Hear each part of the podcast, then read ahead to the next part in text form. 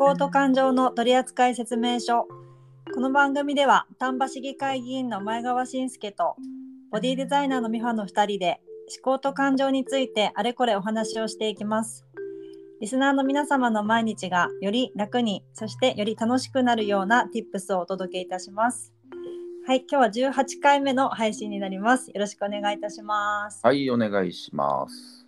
今年ラストですね収録がだろうな。はい。今年もたくさんありがとうございました。あ、いえいえいえ。なんかね振り返ってて、あの、まあ、シーズン1からこうちょっと振り返りながらどういうテーマ話したかなみたいなことを見てたんですけど、はいはい。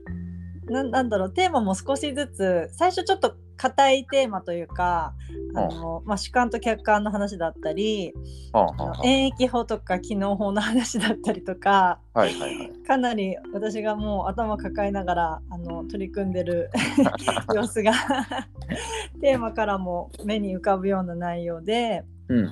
まあ、シーズン2に入ってきながらなんだろうなよりちょっとこう身近な内容だったりとかなんかちょっと幸福感についてとかそういうのも出てきたし、う。はいはい。うん、なんか少しずつまた変わってきているのかなっていうような印象を受けててああ、なんか思考が減ったんじゃない？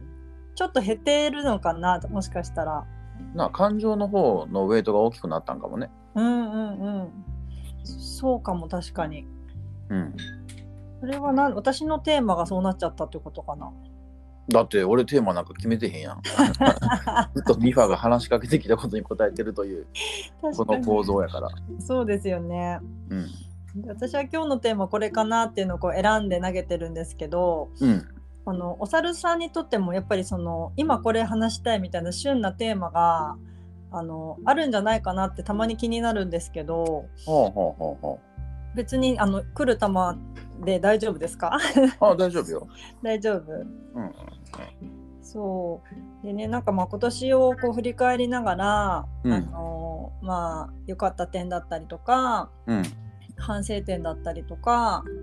まあ、いろんな経験をこう並べててうん。で私今年はちょっと反省点の方が多かったなって印象だったんですね。えっ、と、それはこのラジオの収録に関して、それとも日常？日常かなラジオに関しては結構良かった。おお、うん、なんかすごいシーズン2に入って少し余裕も出てきたり、うんうんなんかそのお猿さんが言ってる話がすんなり分かるようになってきたのではいはいはいはい。あーここまで食らいついてきてよかったな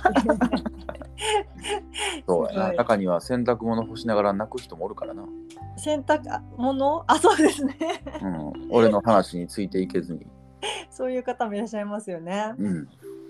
そうで今年まああのいろいろあった中でもやっぱり最後丹波行けたのがはいはいはいはい。本当に良かったなと思ってうん。1泊2日でお世話になりました。そうね。ねえやっぱりそのお猿さんのなんだろうどういう暮らしをしてるのかなとかうん。あと、まあ、結構長い時間こう一緒にいる中でまたあのお話聞いたり身近でそのお猿さんの振る舞いとかを見ながらうん。なんかやっぱり、まあ、ラジオの時のまんまのお猿さんを24時間こなしてやってるんだなみたいなそそうでしょ。そういう発見もあったしあとやっぱり仲間かな印象的だったのは。ああ、うんそうやろうな。はいええ人らやろ。そうみんななんかね本当にベースがこう自立を目指している方だったりとかうん。なんか本当それぞれの自分らしさを追求している方々そうそうそうそう。が多くてだからなんかその考えが違ってもぶつからないというか、うん。うん、そういうところも感じられましたしそうやな。考えが違ってもぶつかりようがないもんな。あのメンバーやったら。うんうん自分の領域と相手の領域っていうのをちゃんと分けられてるから、うんそんな相手の考えがどうであろうと、それは相手の考えやもんね。そうですねそれを尊重し合うような態度があのメンバーにはあるよな。うんうんうんうん私なんかその否定とかもなくってただうん意見の交換はやっぱりちゃんとあって、うんうんうん。であの中にもあの子供もいたじゃないですか中,、学生の子も。ああいう子供に対してもやっぱりこう対等というかああ。なんて言うんだろう本当に大人みたいにこうみんなが接しててうん。なんか子供だからって何でもそうだねって聞くわけでもなく あある意味き厳しいのかなっていうのもあるんですけど それは違うと思うよとかなんかそう、うんその後考えさせるような言葉を今度投げたりとかはいはいはいはい。質問だったりとかして、うんなんかすごくあの子にとってもいい環境だなって思いましたね。そうやろうな。うーんまあ、容赦ないっちゃ容赦ないもんな。そうですね。ほんで、あいつその後考えようね、ちゃんと。自分でうん、。そうそうそうそうそう。で、1週間後とか2週間後出会った時に、うんこの間の話はこうなんちゃうんかとか、なんか言うてくんねんな。うんそれがええと思そうそうそう。そこが本当素晴らしいなと思ってう。うん。なんかそこでひるんでもなんかわけわかんない大人たちのとこにもうやめようみたいな 行くのやめようみたいな選択もできるけどでもちゃんとそこになんか、あの挑みますよね。そうそうそうそうう。ん、その姿勢がすごく印象的でしたね。うんうんうん。うんまた学校では学べないことを あの場ではたくさん学ぶんだろうなと思って。そうやな。なあなかなかああいうコミュニティはないやろな。いですね。探してもないと思うななかなか。なないやろな、うん。うん、やっぱり子供の行く場所と大人の行く場所ってちょっとこう分かれてるしうんうんなんかああやって同じ場所でディスカッションできたりとかうん。うんする場っていうのは本当に貴重だなっていうふうに思いました。うんうんうん。確かにね。うんうんそう。とか。でまあなので丹波は本当に行けてよかったなと思って。うんうんうん。来年もやっぱり思い立ったらちゃんと行動してあの行動しようっていうふうにうん。改めて思った次第です。よかったです。はい。そして、えっと、まあ、私たちこのラジオを通して、うん。やっぱりその自分らしくであの幸せに生きる人が増えたらいいなっていう気持ちで、はいはい。あの2人だけで話をするのではなく一応こう皆さんが聞けるこのラジオというものを通してうん。お伝えをしているんですけど、うん。なんだろうなその幸せの作り方とかうん。なんだろうその自分の満たし方だったりとかうん。その辺ってきっとみんなそれぞれ多少違うのかなと思うんですけどうんただ私の中ではあの軸があってほ自分が幸せだなって思えるその体質その幸せ体質を作るためのうん。方法は、うん。私の中では体の整理整頓とううん。あと思考の整理整頓なんですね。うんうん結構その2本柱。うん。うんもう一個足すとしたら自己理解、はあはあはあ。はうん、自分に対してしっかり理解できているその自分の価値観だったりとか、あうんうん。なんか自分の人生のコンセプトですよね。うんうん。自分がどういうことすると喜ぶのかっていうその自分のニーズうん。をちゃんと理解してあげないとやっぱり幸せにはなれないのかなっていうふうに思ってて、はいはいはい。はい。そうだろうな。うん、なので私の仕事はあの体は使ってるからうんやっぱりそこを整えることが自分の仕事だなっていうふうに思っているんですけどうんうん。お猿さんとのこの会話を通してはやっぱり正しい思考うんの仕方を教わっているなっていうふうに思っててはいはいはいはい。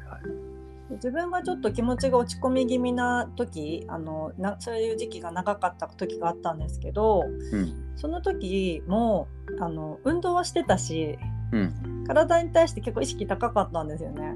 うんうんで食事も気を使ってたし睡眠も取れていた。うん。けどなんかこううつうつとしてた。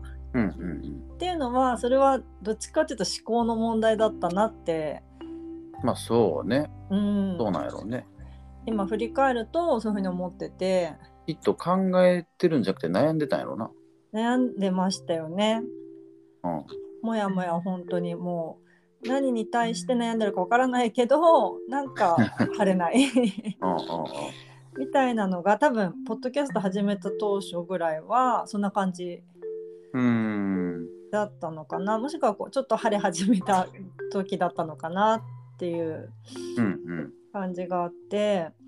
でお猿さんとこう話をしていく中でうん。やっぱり思考の整理が上手になってきたからうん。なんかあのう体とその思考とその両輪でうん。今健やかに生きられてるのかなっていうのがあるんですね。はいはいはい。でお猿さんの中で例えば私みたいなこういうあの、うん。昔の悩んでた私みたいな人が現れた時にうん。なんだろうなその人の頭の中を整理するためにうん。こうお手伝いを、まあ、するとしてうんうんその時にお伝えするこう順番だったりとかうんおう。なんだろうな。人によるのかもしれないんですけど一応この辺は押さえときたいなみたいなそのベース？その思考の整理ってことやんな。そうですね。まあミファが言うように人によるわなまずな、うんうんうんうん、どこまで整理できてる人なのか。うん。はい。あとどこが弱点なのかとかうんうん。でも大概、まあ、傾向としてあるのは抽象思考かな弱いのは、うんうん。うん、そこをこうトレーニングはよくするね抽象思考は外せないっていう感じですねは。絶対外せへんなうんうん。それは何だろう？その今その方が悩んでる問題に対してうんその個別具体のうん現象だけじゃなくもっとこう引いてみるようなうん。視点を与えることでもう少しこう楽に考えられるからっていう意味でですか？うーんまあ今悩んでることとかっていうのはさうん。たまたま今悩んでるだけのことであってうん。これから個別具体いろんな悩みが人生の中に来ると思うねやんか。はい。だから今の悩みを解決することというよりかはうん。もう今の悩み含めこれから来る悩み全てに対応しようと思ったらやっぱ抽象度を上げてうん代替手段を見つけるというかさ。うん。あ。ーああ。そもそも悩む必要がなかったところで悩んでることもよくあるからね、うん確かに。うん。うん。だからまずその抽象化のうーん方法とか重要性とか、うん。そんなことを伝えるかな。確かに。それはだから今回の問題だけじゃなくてこの先もその方が自分で問題解決ができるように、うん、その考え方のベースを作っておくっていうことですよね。そうそうそうそう。それは確かにあの依存しないというか毎回頼られてもね、やっぱりお互い大変だから。そうそうそう。自立を促すためにはやっぱそれぞれの頭で考えてほしいからね。うんうんうんうんということですね。うん、例えば、えー大学受験で悩んでると。うんで一流大学に行って一流企業に行かないとならないと思ってたのにみたいなな。うんうんでもまあ俺から言わしたらというか一流企業に行ったところで今後どうなるかわからんやん。そうですね。うん、で大学まあ俺大学行ったけどさまあそんなこと言いながらも。うん。けど何を学んだって大したこと学んでないのよね俺。うん、まあずっと遊んでたし。だからあんまり大学の有用性を感じひんねんな。うん。だからそうなるとさえそんな大学行かんでええのとかうん。え大企業じゃなくてもええのとかってなったら大学受験に失敗したことなんて別にどうでもよくなったりするわけやん。うんうんだから目の前で悩んでたことが別に悩みでも何でもなくなるっていうのはそういうものの考え方やと思うね。うんはい。そもそも疑ってみるというか。うんうん。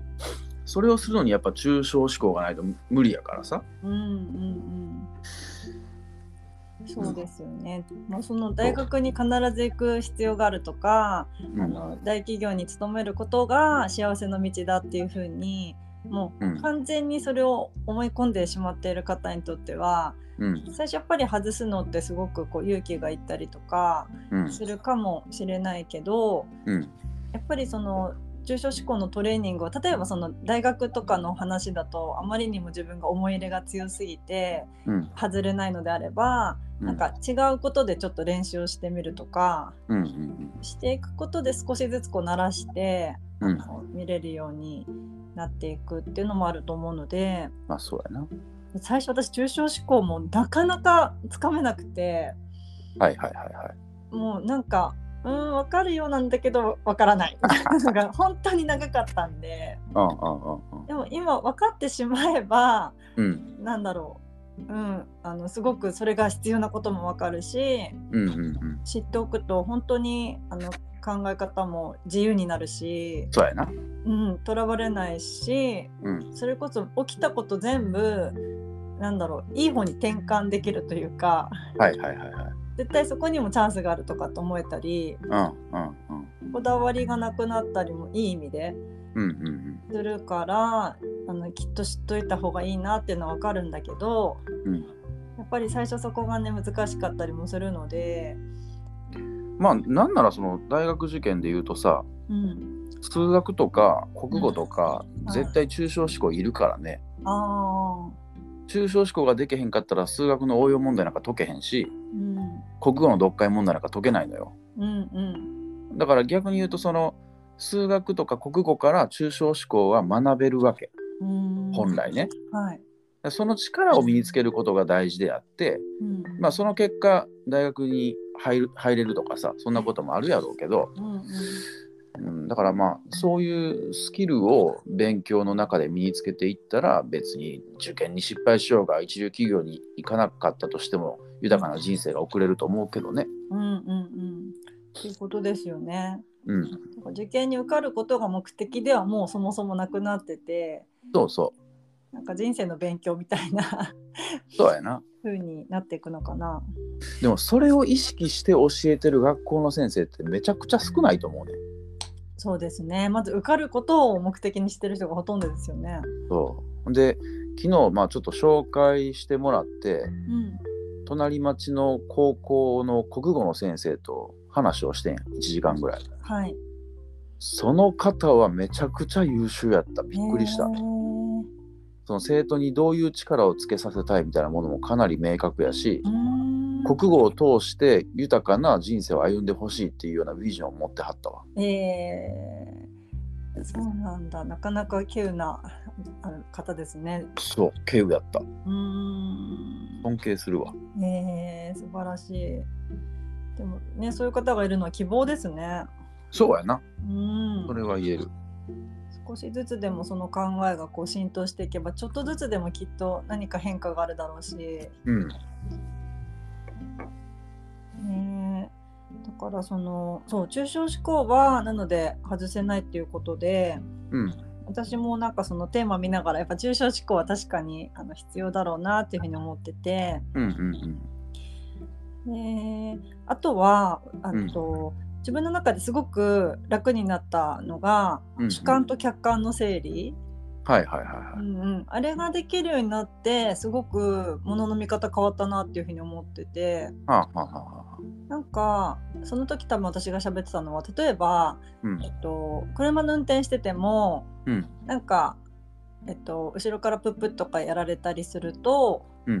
だいたいその自分がルールをあの間違えがちだっていうような固定観念がすごいあったからはいはいはいなんか悪いの私ですごいひるんじゃうみたいな性質があったんですけど。うんうんそれもなんかこの主観と客観の整理を覚えてからはうん。なんか過度に恐れなくなったというかはいはいはい。ちゃんと守ってるしみたいななんか冷静に見れるようにもなったりうんうん。そのクラクション私に対してじゃないかもしれないのにうん。なんか過剰にこう被害妄想であの思ってたところもあったなとか、うん。そういうなんかあのわき、えっと、感じなくていいネガティブな感情はいはいはいはい。を排除できるようになったなっていうふうに思いました。うん、事実を事実としてだけ見るっていうことやもんな。はい。客観ってな。そうそうそう。そこにいろんな自分の解釈が入ってきてきっと私が何か間違えたのかもしれないとか、うん、あの人が怒ってるのに違いないとかうん、そういうのをこう頭の中に入れちゃうと大変よね。そうですね。うんそれこそこう歪んで見ちゃってるというか、うんうんうんうん、なんか本当に事実を見てないあの過去過去の体験をまた繰り返しちゃってたりとか、うんうんなんか自分の中で出来上がってる思い込みを体験しちゃってるからはいはいはいはい。今にいないっていうか なるほどね。はい。なるほど。この世にいないんだ。いないんですよね。で自分が作った世界で勝手になんかわーわーわーわーやってるっていうか。でもなんかそんなことだらけだったなっていうふうにうん振。り返ると思ってます。それシーズン1の頃？それシーズン1ですよ。なるほどな。うんうん。なんかそうそういうのがあったなと思ってうん。今は結構冷静にその辺が見れるようになったのでうん。いいも悪いもなんですけどなうんんか、うん。すごい過剰によく評価しちゃってるところもあったり。でも言ってたかな？お猿さんもあの例えば異性とこう目があってうん。パッてそらされたら、うん。あこの人自分のこと嫌いなのかなと思う人と、お猿さんは、まあ、照れちゃってみたいなふうに思うみたいな話が確かに話してて。まあそれもそれでどうなんだろう認知の歪みじゃないのかなと思いながら都合の良い歪みやな。すごいいいけどまあ幸せならいいでしょうって感じですね。そうやな。そうだったりとかあとやっぱり大きかったのは人生のコンセプトですかね。ああう。ん、まだごめんな、できてなくて。今年中にやりたかったけどお忙しいのでまた来年の楽しみに。すいませんね。いや、ほんと12月大変やったわ。うんあそうだったんですね。うん。そんな中今日はお時間を割いていただいてありがとうございます。ああ、いえいえいえ。そうやっぱりねなんかどうしたってあのー幸せになろうとするとうん。人生のコンセプトが見えない限りはなかなかなんかその設計ができないというか、はいはいはいはい。先ほどのその幸せ体質を作るための条件で体思考と自己理解ってありましたけど、うんあの自己理解の中の一つでもあるしうん。やっぱりそこ知っちゃえばもうなんか最強になれそうみたいな。そうやね。そうやね。うんあとはそれに従って生きていくだけやからな。そうでそれが多分抽象度高いコンセプトなのであれば、うんあとは何して遊ぼうかなみたいなその具体を選べばいいのかなっていう感じがあるので、そうね。うん、やっぱそこを知っとくってすごくあの人生を変えるしうん。よりスムーズになんか幸せの道に行けると思うしうん。で自分がそう幸せになるっていうことはやっぱりその分人にも与えられるからそうそう。ねそうん、なんだろうその自分のことばっかり考えてる自分ばっか幸せになろうとかっていうわけでもなくやっぱり仲間ありきじゃないですかその幸せも。う。うん。でもなんかまあ自分が幸せやったらうん、相手にもこうなってほしいなっていう願望が出てくるやん。確かに。そうするとな周りの人たちもどんどん幸せになっていく可能性が高くなるしうんうんうだからやっぱ自分中心で考えた方がいいと思うわ。ん。いや本当ですよね。うん、あの丹波でもあったじゃないですかその自己中の話。ああミキがしてたな。そうお猿さんと奥さんのあの奥様のミキさんと一緒に話してた時にも、うん、まあ、前回の好奇心の話の流れからだったんですけどはいはいはい。あのネガティブな感情をもとに原動力に動くのかそれとも好奇心をもとに動くのかみたいな話でうんうんうん。でミキさんはそのどっちでもないと。はいはいはい。で私はなんかその自分がいかにあの楽にとか楽しくとかうん、その自分を満たす方をただその本能の欲求のままにやっているっていうようなお話だったかなと思うんですけど、えっとあれやなネガティブじゃなくてうん、不安とじゃじゃ恐恐怖やったっけな？恐怖だったっけ、恐怖心か好奇心かっていう話をしててうんうんうん、で私はどっちでもないと。うん。恐怖でもなければ好奇心でもないと。はい。ただ私がこう感じる不快とかあそうそう不快ね。そうそうそうそそう。その負をなくしていくことをううん。欲求としてやってるだけやと。うんやっぱ不快より快感の方がいいやろうしうん。不満より満足の方がいいからはい。その身近にある負を取り除くことをやってるんだと。うんうんうんそれはもう自分がこう不快やとか自分が感じたからやってる。うん。そのあたりはもう自分中心にやってるってそうそうそうそそういう話だったよね。うだからなんか一般的な自己中ともちょっとまたあの意味合いが違うというか。そうそうそう。なんか自分さえ良ければいいということを言ってるんではなくてはい、あくまでも自分中心に考えてうん。行動をとってると。うん、でその結果相手にも喜んでほしいっていうのは含むわけやけどね、はい。うん、そうなんですよね。でもまずは自分のその負を解消するために行動してるって。そうそうそう その結果我が家は結構綺麗やし便利なんよね。うんうんうんうん。あのいろいろ彼女がカスタマイズしてくれるから、はいはい言ってましたね。なんかおお子さんあのちっちゃい子がいるから、うん。そのなんていうんですかさ柵みたいなのつけ作りますよね。ここから出れないようにみたいな、うんうんうん。それもなんかミキさん的にはなんかそのやたらちっちゃいうちしか使わないものに対してなんか買うのも嫌だしうん。うんサイズ感もちょっと合わなかったら嫌だしうん。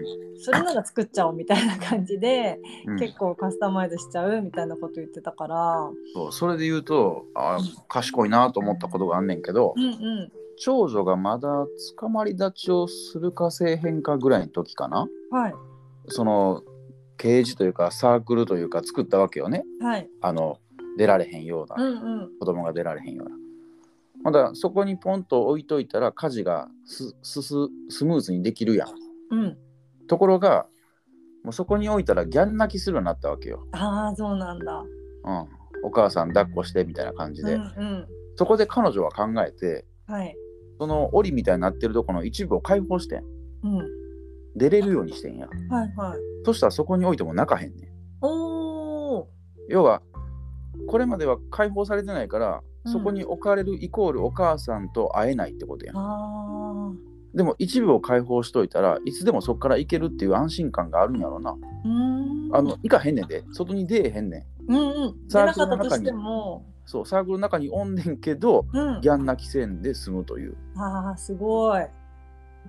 賢いなと思って見てうた、ん。あ そこでもうギャン泣きされちゃったらもうしょうがないからうん。なんかもうその場は 例えばもう抱っこしてどうにかやり過ごすとかそそのそういうこそういう選択もできるけどうそう。ミキさんはより自分の負を減らすためにはどうしたらいいかなっていうのを本当に追求して考えて、そそう。こにあの入り口を作るというか出れるようにする？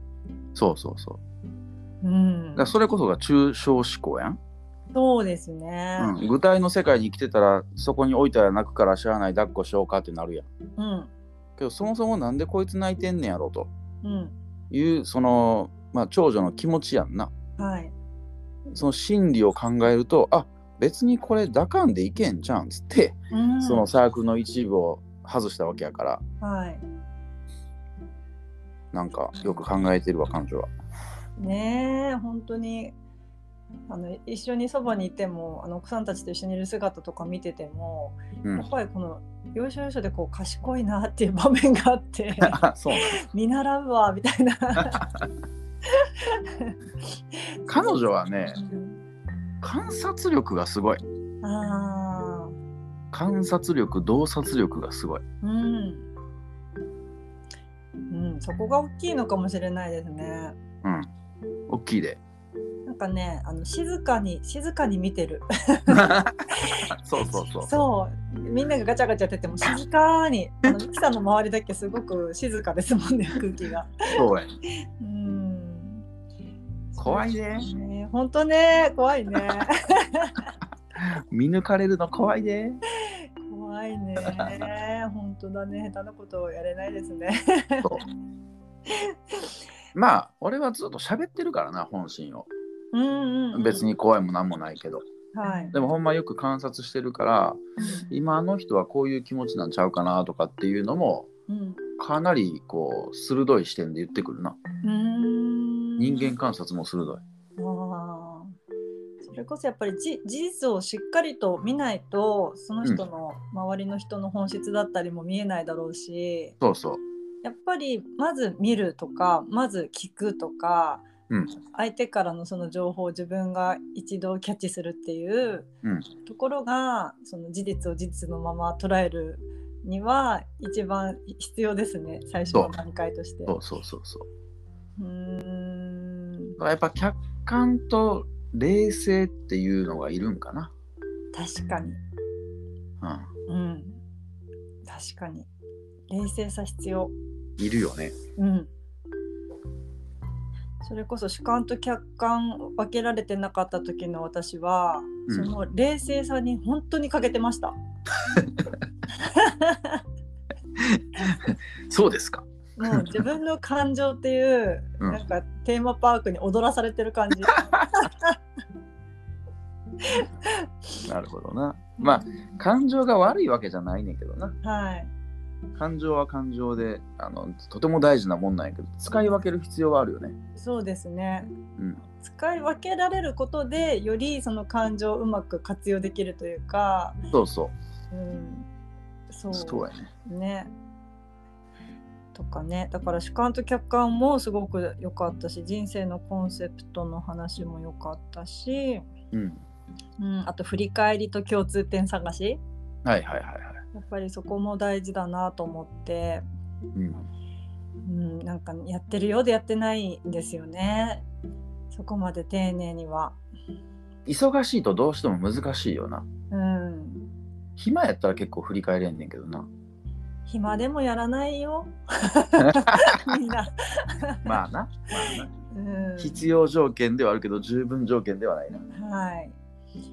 なんかぱりね考えるってお猿さん多分考えるの大好きだから、うん。あのそれこそ暇があればもしかしたら考えてるのかもしれないんですけどうんうん。やっぱり考えるの得意じゃないあの私とか そういう人種にとってはやっぱりなんだろうなちょっとそこに対してメリットがあるとか、うんなんか自分が解決したい問題がそこにあるから考えなきゃみたいな、なんかそういう餌がないとなかなかできなかったりもするんですけどはあはだけど一回その良さ知っちゃうと、うんああこれはやらねばみたいな、あ。うんうんややりたいにも多分なるし、そうやな。うん、だからそれもやっぱりその練習していくことでうん知っていくのかなって思いますね。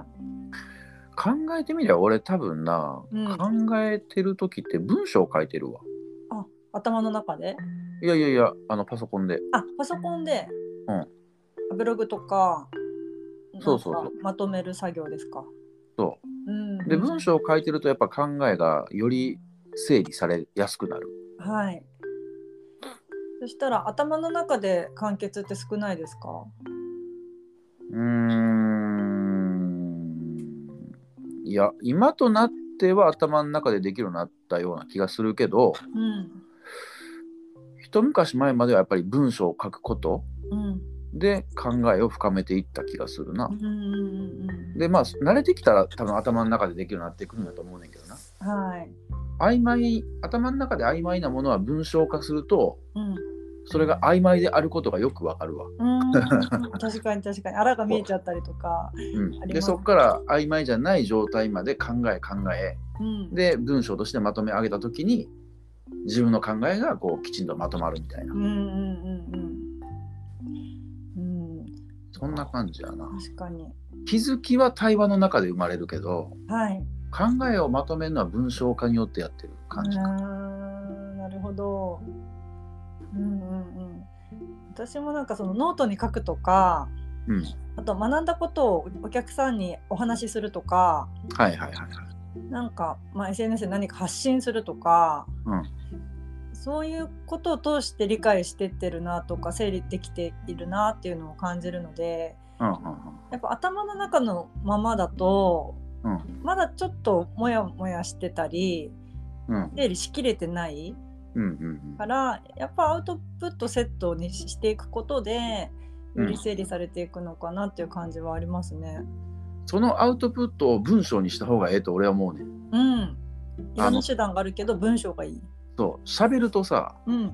曖昧なもんでもいけてまうねんやまあそうですね。ごまかせてまうねんそうそうですね。でも文章にしたらもうごまかしようがないねんや。確かに。だからより明確にはっきりと整理させたいんやったらうん。文章を書く方が俺はええんちゃうかと思う。なるほど。話がうまいやつって意外となうん。あの文章書かしたらあれっていう時あんねん。ああ、そうなんですね。その話ってここう喋ってるのってさうん。うん。あの瞬間瞬間やんか。うんだもう喋った後の文章なんてもうなないやんそうです見返すことができへんやんはい。だからごまかし聞くんようんうん。でノリとかなんかそんなんでうまいこと対応するとできてまうと逆に思考がそこまで明確にならへんねんな。うん。うん、ありますね。なんか、終わって楽しかったし、なんか盛り上がったけど、結局なんだっけ？みたいな セミナーだったりとか。あるでしょ ありますね。場を作るのが上手い人とか、そうそうそう。うん、いるな、そこにごまかされちゃうっていうのありますね。うん確かに、まあ、書く作業がでもアウトプットの中で一番大変は大変なのかなと思うんですけど。うんうんうん。で多分ごまかしも効かないからこそ修正修正でかけていくから。そうそうそやっぱり今私も何種類かアウトプットの手段がありますけどううん。ブログ書くのが一番やっぱり大変、はいはいはいはい。うん、大変だけど作り込むとなんか整理されるから楽しいっていう良さもあるんですけど、うんうんうん。かなーって思いますね。まあ目的によってやな。どういう手段を使うかっていうのは。うんうんそうですね。うん。なんか気軽に、まあ、こういうお話を通して伝えるのももちろんいいだろうし、そうね。同じインプットをこうやって喋って伝えるのとまた文章で伝えるのと、うんレッスンの中で体を通して感じてもらうのとうんかきっとまた受け取り方も違うだろうしいろんな方向からねアウトプットするといいかも。そうやなはい。だったりとかまあとにかく本当に大好物なテーマだらけだったなって 振り返って思ってます。楽しかったなという印象です。それはだってミファがテーマ設定してんねんもんな。そそうですね。ら好物に行くよな。いやテーマ設定は私だけどどういう展開になっていくかっていうのはやっぱりかなりお猿さんに委ねられてる部分であるから。ああああまあな。うん。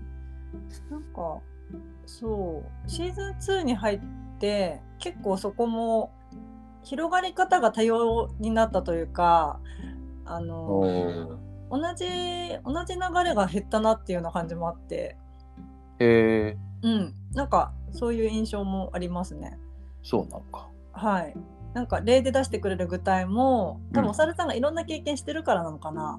わからないけどなんか聞いた,、聞いたことない話とかあああはあはあはどっちもそっかこの類の話かみたいななんかそういう驚きもあったりとかしたのでまたちょっとずつその辺も変わってきたなって思ってます。なるほど。はい私も精進します。楽しみです。なのでやっぱり、うん、体のことだったり思考のことの整理整頓がうん自分は大好きなんだなっていうのを特にこの思考の整理整頓がすごく自分は苦手だったけどこんなに楽しいんだっていうのが知れて、ああよかったな。はい、でこんなに楽になれるんだとかうん。これを知ってし知らない人生もあったわけじゃないですか。まあそうやね。ねこれもやっぱりそのお猿さんとの出会いがあったから知る人生になったっていうこともあって、やっぱり自分の人生一人の人の人生を変えるのって出会いからだなっていうふうに思うから、うん。なんかたくさん出会えばいいってわけでもないんですけどうんあの出会いの場に自分からこう自ら足を運ぶのも大事だろうし、そうね。はい、でちゃんとその出会った人とうん。何ていうのかなおお互い私はこういう人でみたいのがうんちゃんとこう表現できるっていうのももちろん大事だろうしうんうんであこの人いいなと思った時にちゃんと関係をつなぐうんうんうん育てるっていうのもすごくあの人生を豊かにするなと思ったのでうんうんこの場を借りて感謝の気持ちを お伝えして 今年最後の収録なので 終わりにしようかなと思います。いい感じで締まりましたね。はい。うん最後、サルさんから何かありますか？えー、な何に関して？えっと、リスナーの皆様に一言。おあなんかこんな2人のトークを聞いてくださってる方がおられるだなんてありがとうございます。それだけで それだけで私は救われる思いです。なんか、なんかセリフっぽい。いやまあ楽しく生きましょうね。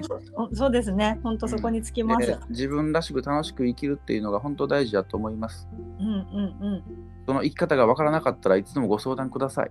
そうなんかそのサポートいたします。そうですよね。そのみんなみんな楽しく生きたい幸せになりたいっていうのは当たり前にあると思うんですけど、うんそのやり方をここまで具体的に教えてくれる人ってなかなかいないと思うから、そうだろうね。はい。ぜひうん皆様ご活用ください。お猿をご活用ください。お猿を。そうメールもね最近なかなか来ないのでもしよかったらねこのやり取りができたらさらに楽しい番組になるかなと思いますのでそれで言うとなんかあったやん。あの大学受験。あれコメントもらってんのにそれについて話してなくない？そうですね YouTube の方にメッセージをいただいてたのでその話しますか？私なんかその話できるか不安で。いけるかな？もうおさらされるから大丈夫か？はい。じゃあ来年それやってみましょう。OK。はい。では、えっと、今日はこの辺りにしていきます。はい。はい。今年もありがとうございました。ありがとうございました。失礼いたします